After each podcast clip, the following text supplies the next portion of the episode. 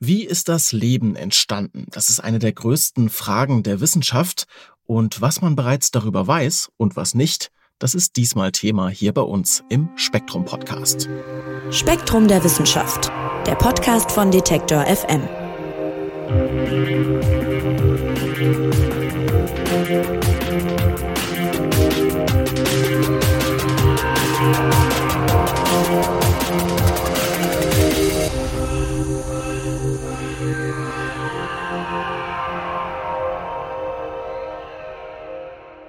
Ja, der Ursprung des Lebens, wo liegt der eigentlich? Das ist eine der ganz, ganz großen Fragen, die die Menschheit umtreibt und eben auch die Wissenschaft. Und klar ist, man könnte jetzt von uns Menschen ausgehen, von dem, was man so intelligentes Leben nennt und dann immer irgendwie weiter herunterbrechen bis zu einfacheren Lebensformen, bis man irgendwann bei irgendwelchen Einzellern zum Beispiel angekommen wäre.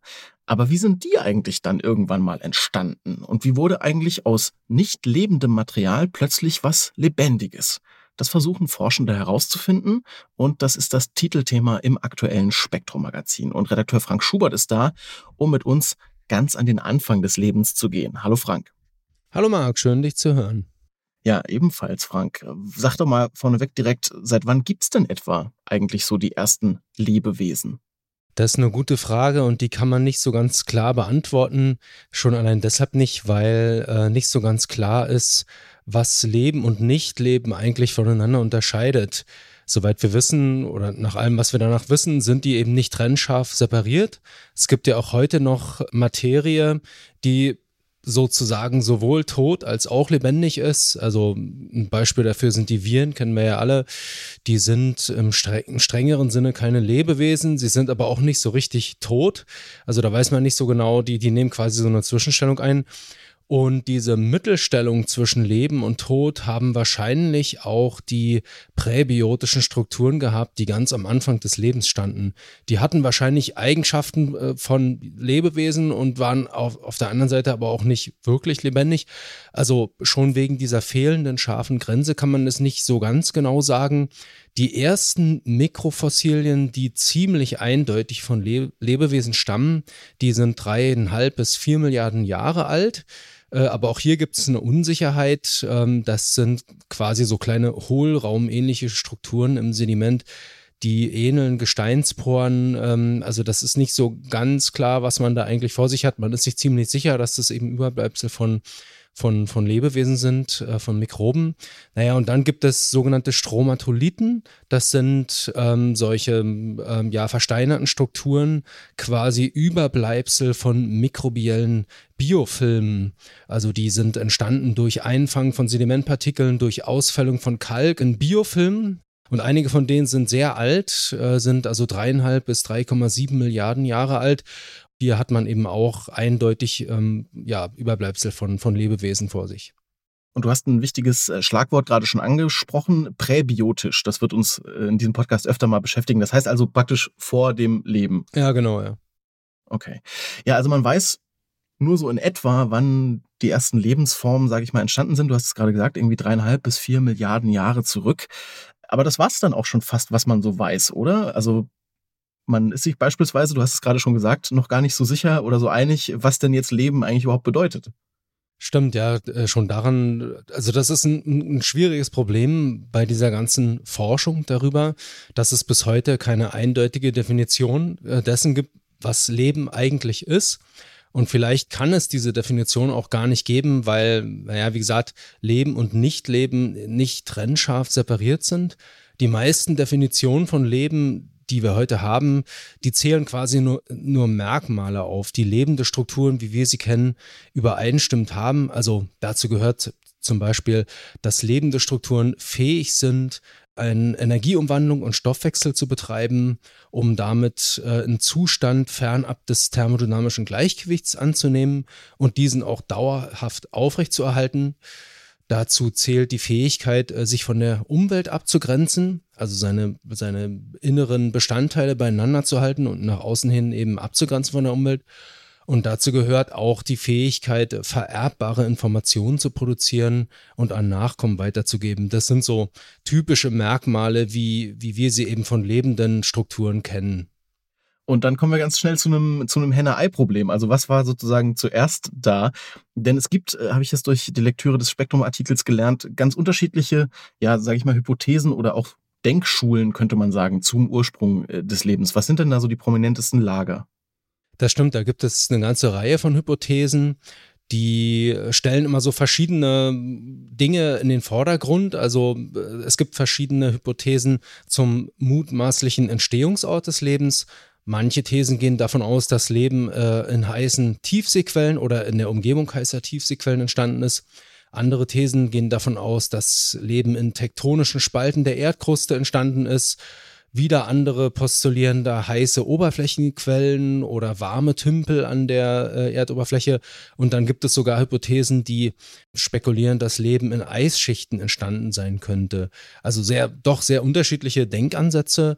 Gemeinsam ist ihnen, so kann man das wahrscheinlich sagen, dass der Entstehungsort des Lebens immer irgendwie eine Energiequelle besessen haben muss, also beispielsweise in Form von Wärme oder von UV-Strahlung oder von elektrischen Entladung oder sowas dass er irgendwelche katalytischen Oberflächen besessen haben muss, also beispielsweise mineralische Oberflächen, an denen biochemische oder chemische Reaktionen beschleunigt ablaufen, dass es eine Umgebung gegeben haben muss an diesem Ort, in der es Wasser- und Kohlenstoff- und Stickstoffverbindungen gab und Schwefel- und Phosphorverbindungen und das muss wahrscheinlich auch eine Umgebung gewesen sein, die ähm, räumlich unterteilt gewesen ist. Also man sagt dazu Kompartimentierung, also die irgendwie untergliedert gewesen sein muss in so kleine Reaktionsräume, in denen also Reaktionen irgendwie abgeschirmt von der Umwelt ablaufen konnten und so weiter. Ja, also das verbindet diese, diese Thesen miteinander, dass sie äh, sozusagen, welchen Ort man auch immer ansieht als Entstehungsort des Lebens, der muss eben solche Eigenschaften besessen haben. Ja, und dann gibt es einige Hypothesen, die stellen die Reihenfolge in den Vordergrund, in der Eigenschaften des Lebens entstanden sind. Da gibt es die sogenannten Informationen zuerst Hypothesen, die gehen davon aus, dass Leben erst entstehen konnte, als es informationstragende Moleküle gab, zum Beispiel RNA. Und dann gibt es die sogenannten Stoffwechsel zuerst äh, Thesen, die gehen davon aus, dass sich zuerst die chemischen Stoffwechselprozesse entwickelt haben, die das Leben aufrechterhalten und daraus dann der erste Organismus hervorging. Heute tendieren die Forscherinnen und Forscher auf dem Gebiet eher dazu, dass sie das nicht mehr so, so, stark, so, so stark separieren, sondern dass sie davon ausgehen, dass Information und Stoffwechsel in wechselseitiger Abhängigkeit voneinander entstanden sind. Also ganz, ganz viele Richtungen, in die man sozusagen denken könnte und die Forschung ist sich da auch irgendwie nicht einig. Aber Frank, warum weiß man da eigentlich immer noch so wenig? Also ich denke mir, über die chemischen Prozesse ist ja vieles klar. Du hast gesagt, es gibt auch Fossilien, äh, die man finden kann. Und ich nehme an, man kann auch mittlerweile relativ viele Prozesse, die da abgelaufen sein könnten, irgendwie auch simulieren. Aber trotzdem, ja, warum ist da noch so vieles unklar? Ja, das ist, eine gute Frage. Also die Entstehung des Lebens äh, ist ja die sogenannte präbiotische Evolution, also die nicht die biologische Evolution, wie wir sie von Darwin kennen und so weiter, sondern ja, eher so eine chemische Evolution, also die stattgefunden hat, bevor es Leben im engeren Sinne gab, also eine Evolution, eine chemische Evolution, die irgendwie zu lebenden Strukturen hinführt. Und das ist sehr, sehr lange her. Also haben wir ja vorhin schon gesagt, dreieinhalb bis vier Milliarden Jahre ist wirklich verdammt lange her. Und es gibt also kaum noch Gesteine auf der Erde, die aus dieser Zeit übrig sind. Also man hat ganz wenig Material, das man überhaupt untersuchen kann aus dieser Zeit. Deswegen kann man da so wenig drüber sagen. Der zweite Grund ist, dass diese präbiotischen Strukturen, also also bevor es Lebewesen im eigentlichen Sinne gab, das waren ja eher so Stoffwechselnetzwerke oder so kleine mikroskopische Gebilde, die irgendwie ähm, räumlich unterteilt waren, zum Beispiel durch Lipidmembran oder sowas, also ganz kleine Strukturen. Und die versteinern in aller Regel nicht und äh, hinterlassen damit auch keine Fossilien. Und wenn sie versteinern ähm, und wir sie überhaupt finden können, dann würden wir sie wahrscheinlich gar nicht als präbiotische Strukturen erkennen im Fossil, weil sie im Prinzip genauso aussehen wie äh, unbelebte Strukturen, die ja, die versteinert sind. Genau. Also was man machen kann, man kann versuchen, sich dem Ganzen von, von, von heute an rückwärts zu nähern, indem man also sich Lebewesen anschaut, die heute leben auf der Erde und sich deren Erbgut anschaut und dann äh, so solche Erbgutvergleiche macht und versucht daraus so eine Art kleinsten gemeinsamen Nenner zu rekonstruieren, den alle Lebewesen haben und ja, dann kommt man eben zurück zu, zu so einer Art Minimalorganismus, der eben so, so eine Art kleinsten gemeinsamen Nenner darstellt und der so ähnlich wird wahrscheinlich auch ähm, der frühe Vorfahre ausgesehen haben, von dem wir alle abstammen. Jetzt hört man schon an allem, was du so erzählst, dass die Suche nach dem Ursprung des Lebens irgendwie interdisziplinär sein muss. Ja, also da müssen verschiedene Wissenschaftsdisziplinen mitmachen. Und es ist ja auch schon so, ja, Biologie, Mikrobiologie, Geologie, auch wenn wir über irgendwelche Oberflächen sprechen, wo das passiert. Und eben auch zuletzt immer verstärkt die Bioinformatik. Und zusammen hat man es geschafft, das ist das Thema im Spektrum-Magazin, so eine Art gemeinsamen Urahn aller heutigen Organismen zu rekonstruieren. Und der hat den Namen Luca. Luca steht für Last Universal Common Ancestor, also der letzte gemeinsame Vorfahre sozusagen. Und Frank, vielleicht erzählst du uns mal ein bisschen von Luca. Das ist wirklich spannend mit Luca. Also Luca ist ein theoretisches Gebilde. Ob es äh, diesen Organismus wirklich je gegeben hat, das weiß man nicht. Aber wenn man das macht, was ich eben schon mal kurz beschrieben habe, also man schaut sich heutige Lebewesen an, vor allem eben Lebewesen, von denen man annimmt, dass sie relativ ursprünglich sind. Also dazu gehören Bakterien, dazu gehören Archeen. Und wenn man deren Erbgut vergleicht, äh, dann kann man da eben so eine Art kleinsten gemeinsamen Nenner herauskristallisieren das ist so eine Art Minimal, ja, wie, wie soll man das nennen? So, so eine Art Minimallebewesen, ähm, das eben Merkmale hatte, wie sie eben auch die heutigen Lebewesen haben, nur eben in sehr reduzierter, sehr ursprünglicher Form. Und dieses Lebewesen, was man da eben auf diese Weise rekonstruieren kann, das nennt man eben Luca, also den letzten gemeinsamen universellen Vorfahren, von dem wir wahrscheinlich alle abstammen über den weiß man schon so einiges. Also der hat auf jeden Fall vor sehr, sehr langer Zeit gelebt, äh, vor deutlich mehr als drei Milliarden Jahren. Also ist wirklich schon lange her. Und das war vermutlich ein zellähnliches Wesen, äh, das seinen Stoffwechsel maßgeblich mit Kohlenstoffdioxid und Wasserstoff betrieben hat. Also Kohlenstoffdioxid als Kohlenstofflieferant und Wasserstoff als Energie- und Elektronenlieferant.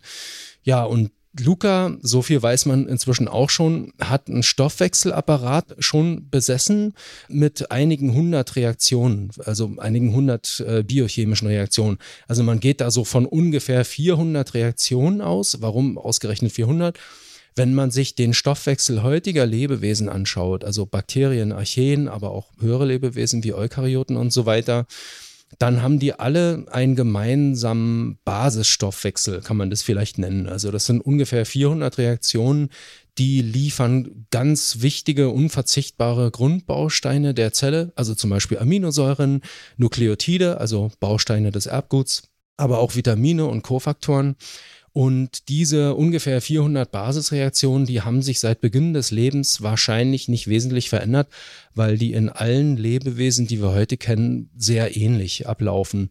Und deswegen geht man davon aus, dass die eben auch schon in Luca äh, stattgefunden haben und dass Luca, also der letzte gemeinsame Vorfahre, eben diese 400 Reaktionen, also dieses Stoffwechselnetzwerk von ungefähr 400 Reaktionen auch schon in sich hatte.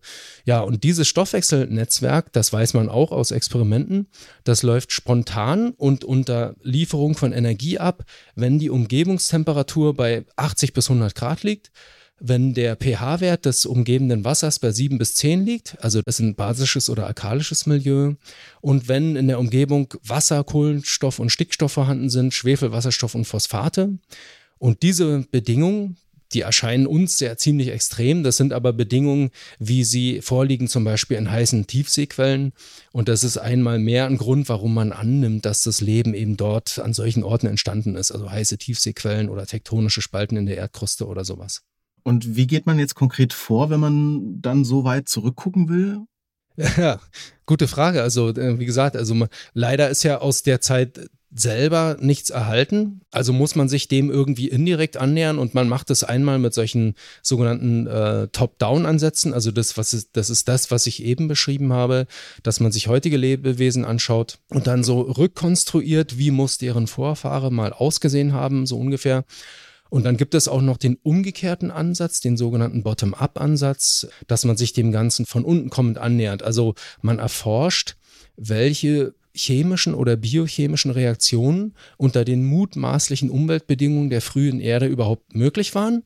Man kann diese Reaktion dann auch nachmachen, also in Laborversuchen, in irgendwelchen Hochdruckreaktoren oder sowas. Und man kann schauen, wie laufen die ab, was kommen dabei ähm, für Reaktionsprodukte raus, kommen dabei Biomoleküle raus, die lebende Organismen benötigen.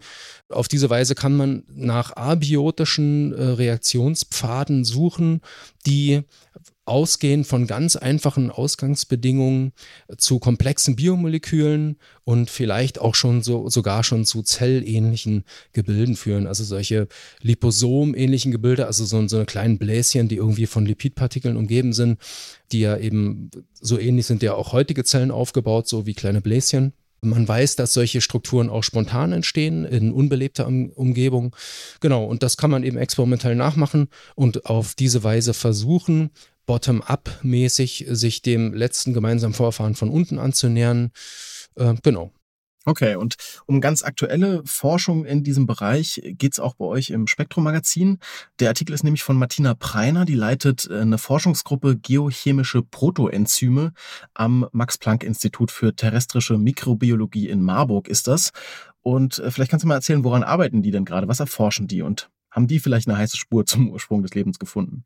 Ja, Vielleicht haben sie eine heiße Spur, das kann ich nicht so genau beurteilen, aber was sie machen, ist auf jeden Fall sehr spannend. Also sie experimentieren unter anderem mit solchen abiotischen Reaktionen, die unter den Bedingungen der frühen Erde stattgefunden haben könnten. Also sie geben beispielsweise Minerale wie Nickel-Eisen-Verbindungen, Eisenoxide und Eisensulfide in wassergefüllte, hermetisch abgeschlossene Hochdruckreaktoren.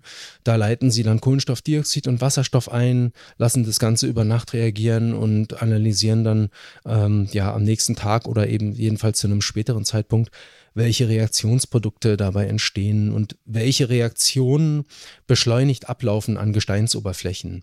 Und wenn man eben sieht, okay, hier laufen Reaktionen ab, bei denen komplexe Moleküle entstehen, organische Moleküle entstehen, äh, die eben heutige Lebewesen benötigen, dann ist man schon mal einen, einen großen Schritt vorangekommen und Frau Preiner und ihre Arbeitsgruppe, die experimentieren dabei mit verschiedenen Reaktionsbedingungen, also verschiedene Umgebungstemperaturen, verschiedene pH-Werte, also sauer oder, oder basisch der, des, des Wassers sozusagen und testen dabei eben verschiedene Bedingungen aus, wie sie beispielsweise für Tiefseequellen typisch sind. Und Insbesondere untersuchen sie dabei die Rolle von Kofaktoren. Kofaktoren sind organische Moleküle, das sind Helfermoleküle, die heutige Lebewesen benötigen, damit ihre Proteine richtig arbeiten. Also die unterstützen die Funktion von Proteinen. Und diese ganz frühen Lebensformen oder auch diese diese präbiotischen Strukturen, die also noch gar nicht Leben im eigentlichen Sinne waren, die können ja noch keine Proteine, äh, also keine Enzyme besessen haben, wie wir sie heute haben, also die Stoffwechselreaktionen beschleunigen. Die kann es noch nicht gegeben haben, einfach weil, ja, weil die Voraussetzung noch nicht da war, das war noch nicht evolviert. Ähm, die müssen also ohne solche Enzyme ausgekommen sein und man kann zeigen, dass es, es geht. Also man kann Stoffwechselnetzwerke, auch relativ komplexe Stoffwechselnetzwerke aufrechterhalten ohne Proteine. Man braucht dann aber Kofaktoren dafür. Und die Frau Preiner und ihre Arbeitsgruppe untersuchen also, welche Rolle spielen Kofaktoren in solchen präbiotischen Stoffwechsel- oder Reaktionsnetzwerken. Und ein bekannt, relativ bekannten Kofaktor, mit dem sie dabei experimentieren, das ist NAD. Ähm, das, äh, alle, die schon mal Biochemie gehabt haben, werden das schon mal irgendwann gehört haben. Und der hat Ähnlichkeit mit, mit RNA-Bausteinen. Also RNA ist ja so ein Erbgutmolekül. Ähm, genau, und deswegen vermutet man, dass äh, Kofaktoren so eine Art Bindeglieder gewesen sein könnten zwischen der frühen RNA-Welt und ähm, den nachfolgenden proteingesteuerten Stoffwechselnetzwerken, wie wir sie heute haben. Genau, und die untersuchen eben, ähm, welche Rolle spielen Kofaktoren in diesen Netzwerken, wechselwirken die mit Gesteinsoberflächen, äh, bekommen die Elektronen übertragen von solchen Gesteinsoberflächen und so weiter. Und was heißt das jetzt alles für die Forschung zum Ursprung des Lebens? Also was die da machen, klingt ja so ein bisschen nach, wir versuchen eigentlich diese Denkschulen so ein bisschen sage ich mal, abzulegen und vor allem zu kooperieren, auch mit verschiedenen Disziplinen. Ist das wahrscheinlich der Schlüssel? Ja, schon. Also du hast es ja selber schon vorhin gesagt, dass das ist ja ein Forschungsgebiet, was sehr stark interdisziplinär arbeitet. Also man braucht alles Mögliche. Man braucht Chemie, man braucht Geowissenschaften, man braucht Biologie natürlich, man braucht ähm, aber auch äh, Biotechnologie und Biochemie und so weiter. Genau. Und die Frau Preiner, die diesen Artikel geschrieben hat bei uns, die plädiert eben dafür, dass die Forscherinnen und Forscher auf diesem Gebiet ja sozusagen mehr Offenheit pflegen, also in dem Sinne, dass sie mehr die fachübergreifende Zusammenarbeit intensivieren, dass sie sozusagen nicht mehr, wie das vielleicht früher mehr der Fall war, einzelne Hypothesen favorisieren, also Entstehung des Lebens an weißen Rauchern, das ist eine bestimmte Art von Tiefseequellen, oder Entstehung des Lebens in tektonischen Spalten oder wo auch immer, sondern dass man sagt, okay, wir sind da ein bisschen offener und lassen eben verschiedene Hypothesen zu, forschen fachübergreifend. Denn letztlich ist es ja wahrscheinlich so, dass wir die Frage nach dem Ursprung des Lebens wahrscheinlich nie abschließend und vollständig beantworten können, weil es eben so wahnsinnig lange her ist und weil eben fast nichts mehr übrig ist aus dieser Zeit. Und deswegen, ähm, ja, werden wir da immer ein Stück weit angewiesen sein auf äh, Vermutungen und Spekulationen. Ja, es wird sich nicht abschließend klären lassen, wie so viele Sachen wahrscheinlich in der Wissenschaft. Ja, das stimmt. Ja, aber du kannst ja vielleicht nochmal kurz sagen, was haben die denn noch so vor? Also was muss noch geklärt werden und in welche Richtung geht die Forschung da jetzt? Was ist besonders vielversprechend? Ja, also was die Forscherinnen und Forscher auf dem Gebiet auf jeden Fall machen werden weiterhin ist, dass sie eben diese Top-Down-Ansätze, also man versucht sich dem letzten gemeinsamen Vorfahren aller Lebewesen zu nähern, von oben kommend, also von heutigen Lebewesen ausgehend, also im Top-Down-Ansatz.